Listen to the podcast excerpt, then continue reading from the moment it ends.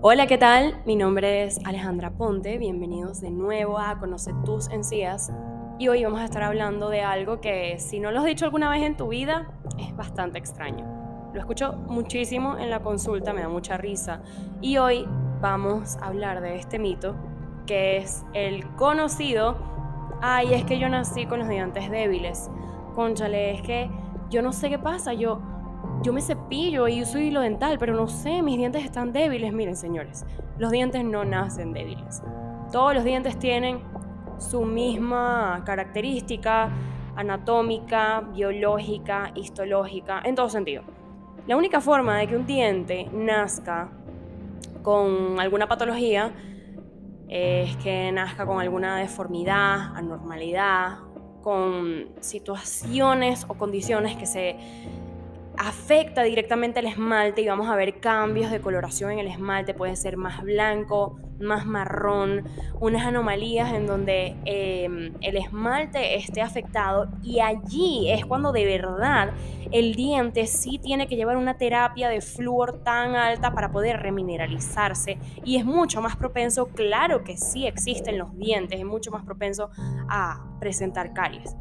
Pero señores, si usted dice esta frase y lo que hace es que no se cepilla los dientes, no consume ningún tipo de flúor en su, en su dieta, ni utiliza pasta dental, y lo que hace es comer dulce, no sabe bien la técnica de cepillado, este tipo de cosas, pues lamento decirles que sus dientes no son débiles. Eso es prácticamente imposible.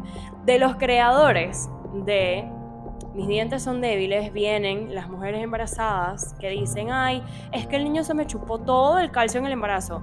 Miren, lo que pasa es que cuando uno no está acostumbrado a vomitar tantas veces en el embarazo, aunque esto sería tema de otro podcast, pues el medio bucal se acidifica y entonces es allí cuando si no tienes una buena higiene y no sabes cuáles son los puntos clave y qué hacer luego de vomitar, sobre todo si estás embarazada, o bueno, sufres de bulimia, pues entonces evidentemente los ácidos y las bacterias van a ser de las suyas y vas a ser supuestamente o entre comillas propenso a cáncer. ¿Vomitaste?